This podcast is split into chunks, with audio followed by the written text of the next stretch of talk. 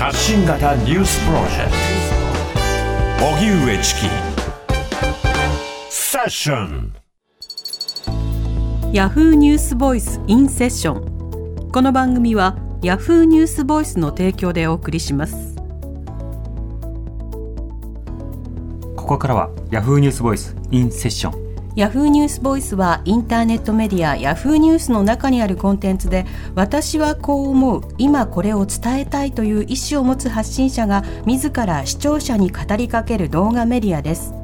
今回ヤフーニュースボイスと荻上チキセッションがコラボしてインターネット動画とラジオの2つのメディアで配信放送それがヤフーニュースボイスインセッションです。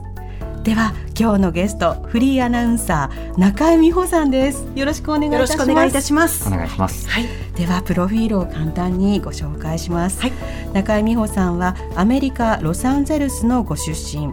1987年アナウンサーとしてフジテレビに入社。女性初のプロ野球ニュースメインキャスターを務めるなど活躍されます95年にヤクルトスワローズ古田敦也選手との結婚を機にフジテレビを退社。フリーアナウンサーとして活躍する一方 NPO 法人キャンサーネットジャパン理事として大腸がん小児がんの啓発活動に取り組んでいらっしゃいます。今聞きたい当事者からの声私はこう思う。ヤフーニュースポスインセッション。今日のゲストは中井美穂さんです。はい。中井さんは今あの、はいプロフィールにもあったように、はい。がんの啓発活動をなさってますけれども、そうですね。普段はどういった活動をされてるんですか？あのキャンサーネットジャパンという先ほどご紹介していただきましたけれども認定 NPO 法人がありまして、はい。医療者の方が作った団体で1991年から活動を続けています、うん。でその認定 NPO 法人キャンサーネットジャパンではがんに関する正しい情報を、えーまあ、がんの患者さんや患者さんのご家族や広く一般の方に知ってほしいというものを集めて、うん。皆様にまあセミナーという形ですとか、キャンサーチャンネルといって、たくさんのあの医療者の方がメンバーに入ってくださってますので、はい。その方々の専門的な知識を分かりやすく皆さんにご覧いただくようなチャンネルを作ったり、うんうん。あのもっと知ってほしいシリーズって私たち呼んでて、今ちょっと持ってきたんですけど、はい。ええもっと知ってほしい、例えば今日持ってきたのは大腸がんのこととか、多発性骨髄腫のこと、こういうのをですね、眼種ほとんどをあの作っておりまして、これを無料で、あの病院に、がん拠点病院などに置かせていただいて、手に取って持ってもらう。あとは私自身はあの司会者ですので、うん。セミナーの司会ですとか、自分があの過去に、例えば入院した時の思い出とか、そういうことをお話しすることもあります。うん。はい。このような活動に携わるきっかけというのはいかがでしょうか、はい、あのですね、きっかけとなったのは自分自身が2002年にあの腹膜炎というこう腸が破れてしまう病気になりまして、うん。で入院をしたんですね。でその時にあの人工肛門と呼ばれるストーマという腸をあの悪いところを切って簡単に言うと切って、その腸の突端をお腹の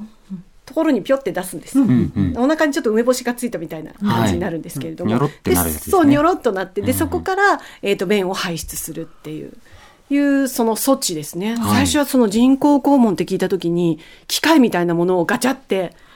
こうつけて、うん。それを何かそこから便が出るのかと思ってたらすごくシンプルで自分の腸をお腹の腹壁に出してそこに袋をつけておいてそこから便が出るのを貯めるでそれで捨てていくっていう、うん。その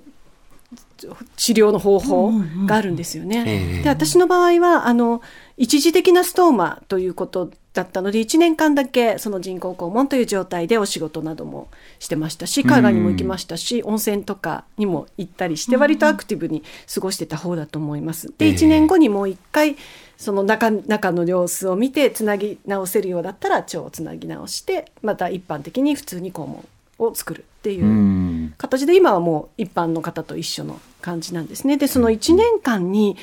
人工肛門だったっていうことと予期せぬ病気で1ヶ月以上入院したっていうことそれとまた1年後にもう一回またつなぎ合わせるために入院するっていうことを経て何かこの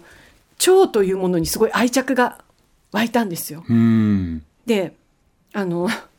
人工肛門でこう顔を出しているので、なんかこう名前をつけてみようと思って、その子に名前をつけて、ええペットを飼うような気持ちでこう暴れん坊のペットを飼うような気持ちで過ごしてたんですね。へえお名前は？お名前は光国くん。光国くん。はい、水戸黄門からはいつけまして、水戸の光国はい、はい副で、ねまあ黄門にかけて光国くんっていうことにしてうん、あなるほど。そうなんです。うんうんで光国くんにちょっとこうやっぱり皆さんもそうですけど、はいお腹下すこととかもありますよね。ありますあります。しょそうすると。すぐにあのいっぱいになっちゃうわけですよ。うん。このうん。つけてる袋が。うんうんでとか漏れてきちゃうとか、そういうこう元気がいい便たちが暴れるとか、そういうことって結構あるんですよね。夏になったらこう綿板っていうもので皮膚に直接こうガチッと貼ったところに袋をつけてその袋の中に溜めていくんですけどその綿板自体が汗で剥がれてしまってうん。そこから漏れるみたいなこともなくはなかったので、え。うん。なんかそういういろんなことを経てこの大腸という器官に関して愛情をすごい持って。いたんですね。もっでまあと知りたいってなった。より身近そうそうもっとより知りたいと思いましたし同じようなこう処置をされている人たちのためにも何かできることがないのかなっていう気持ちもありましたし、うんたまたまその医療従事者の方と知り合った方がそのキャンサーネットジャパンの今も理事をやってるんですけど小西先生という方で、はい。その先生から司会者としてちょっと協力してくれないっていう話をいただいてで喜んでって言って10年ほど前から。はい、人工肛門というと、あはい。の先ほどの話にあるように、経験するまではその機械のようなもので、はい。なんかこう吸い上げてみたいな、はいはい。まあ、そうしたようなものを体につけてああなんか自分がアンドロイドのようになるのかなみたいな印象を持つ方もいらっしゃると思うんですが、はい。実際に1年間体験されて、はい。ここが意外だったなと思うところはいかがですか？あの誰が考えた治療法か知らないけどすごいと思ったんですよね。うん。だって自分が普通ね食道から腸にかけてこう一本の消消化管がぐるぐるぐるってなって最後肛門から便が出ていくわけですけどはい。それの出た先をお腹につけてお腹に袋をつけてそこに便を溜めて生かすっていうその患者自体を生かす方法を考えた治療者の人ってすごいなとうんまず思いますし。えやっぱり自分の消化管を毎日見る経験ができるのってストマ患者だけなんですよね。うん。見たことね一生見ることないじゃないですか。そうですよね。そうですね。あの胃カメラカメラ。がそう。くらい。見るけど実際にもう本当にこう肉眼で。うにゅうにゅってうん。動いて頑張って排泄してくれている子もう子供ですよね。光国君を見ると。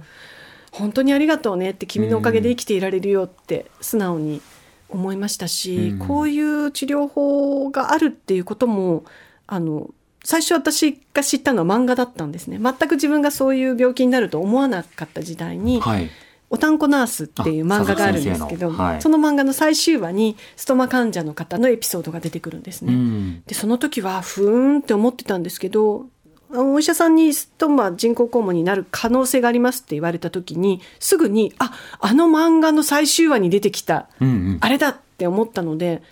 なんかそこがすごくすんなり受け入れることができた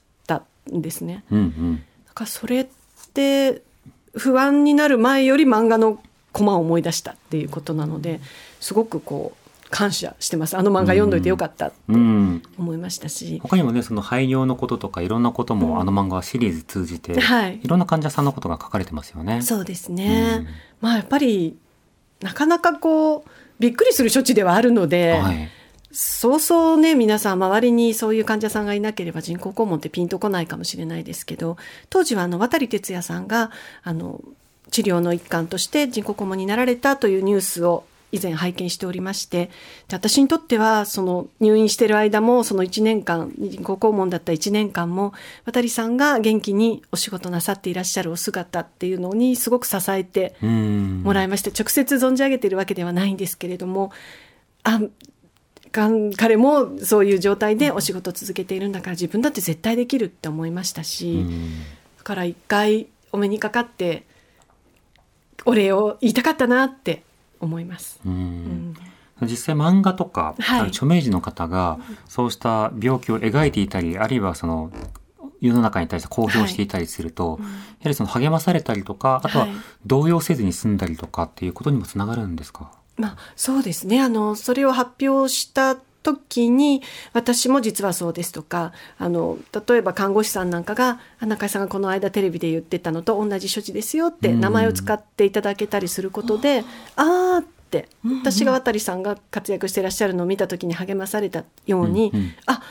なんか普通に生活もできるんだねって思ってもらえればいいなと思うんです。ただ私の場合は一時的なストーマでしたから、ええ。あの永久ストーマの方っていうのは一生そのまま毎日あの人工肛門の患者として生きていかなければいけないのでもちろんそれに関する手当なども出てくるんですけれどもやっぱりそこはあの私は OG なのでね今となっては1年間しか経験しなかったから、だからこんな明るく言えるんじゃないかって言われることもありましたし、うん。自分はもっと深刻な状況なのであんな風に中井さんみたいにはできませんでしたとかお悩みがあるとかっていうあのお手紙やメッセージをいただきました。でも自分の経験したことしかお話しすることができないので、うん。そこに関してはあの永久人工肛門の方よりもかなり自分の場合は1年間だけの過去の話をするのでなんか自分なんかがそんな話をあんまり世間的にしてはいけないのかなって思ってる時期もありましたが、うん。まあでもそれで親近感を持っていただければいいですしそのことをきっかけに何でもトイレに行った時にあこういうことなのかなってちょっと思ってもらえればその役に立てればいいのかなと今は思って、えー活動やこういったお話をしています。うんでいろいろなことをやってるんですけどあの今小児がんの啓発活動というのにも昨年ぐらいからあの力を入れるようになりましてはい。そう9月というのが世界小児がん啓発月間なんですね。うんあの小児がんって何色のリボンが啓発のカラーかご存知ですか？色。色、うんはいえー大腸がんはちなみにブルー濃いブルーが大腸がんうんの啓発カラーということになっています。で小児がんというのはゴールドなんですね。金ですか？そうなの。やっぱり子供は宝物っていうほうほうほうあのところから金色になったっていう話も、まあそれが本当かどうかちょっとわからないけど。界共通なんですか？世界共通です、うんはい、ゴールドリボン活動というのがありましてでそれを昨年から私たちもあのやらせてもらうちょっとだけでも知ってもらえたら何か新聞や雑誌やニュースを見た時うんうん。にピッてアンテナが立ってくれる、はい。そのゴールドリボンああ小児がんの啓発なんだっていうことさえなんかちょっとだけでも知っててくれたら、うん。周りにこうアンテナを立ててもらっていろんなことがもうちょっと見えてきてくれるんじゃないかな。自分自身がそうだったので、うんうん。と思って。だからこういう機会がいただけたのは本当に嬉しいです。本当にギフトいただけたと思って、んありがたいと思ってます。ゴールドの形だったんですね。すごい。なんか。さすが。リボンの色を聞いたときに、ああ、うん。中井さんその心配りが一生にすべてと思って。いえいえ。でもそういうこともちょっとつながりとして楽しくないですか、うん。バッジも作ったりしてるんですけど、あのシーンで忘れないというか、あ今日私お会いしたあ。あの中井さんがはい。ゴールドのいでたちだったっていうことは小児がんのはい。つながりでつば九郎でとかっていうふうに、うんわあすごい連想が結びつきますよね。うん。ちょっとだけ、うんあの気にしていただいて、うん。調べたければどんどんいろいろ調べていけますし、うんうん。協力したいなと思ったらいくらでもこう受け皿はあると思うので、ううんちの団体じゃなくても本当に自分の意思とか自分の考え方に合った団体を探してもらってできることから本当に少しずつうん。やってみる。うんまあ、人のためというよりも自分のためっていうところは大きいかもしれないですね。ボランティアっていうけど、向き合い方の一つですよそうね。ただ自分の持っている有名性という一つの、まあ、装置というか、はい。力というものを何に使っていくのか、それを通じてその自分の得た病気という体験をうん。どのようにこう理解し直していくか。はい。でもそれを通じて行っていることが、私中井さんにとってのおたんこなわせであったように、多くの方にとってはラジオであったり、ヤフーニュースであったり、それをきっかけに、ああ、あれねっていう、この、ああ、あれねが残っていくっていうのが、今後につながってきますよね。はい、うんあああれねのきっかけになるようなことができるのが今の自分の立場かなと思うので、うんそれをずっとやっていけたらいいなと思ってますそのためには元気でいないといけないので、はい。自分のこともケアして元気でうんうん。やっていきたいなとセルフケアも大事ですからね。はい本当にはい大事です、今日の放送がそうしたきっかけになると嬉しいなと思います。今日のゲストは中井美穂さんでした。ありがとうございましたあ。りがとうございましたありがとうございましたヤフーニュースボイスインセッションこの番組はヤフーニュースボイスの提供でお送りしました。荻上チキ。ね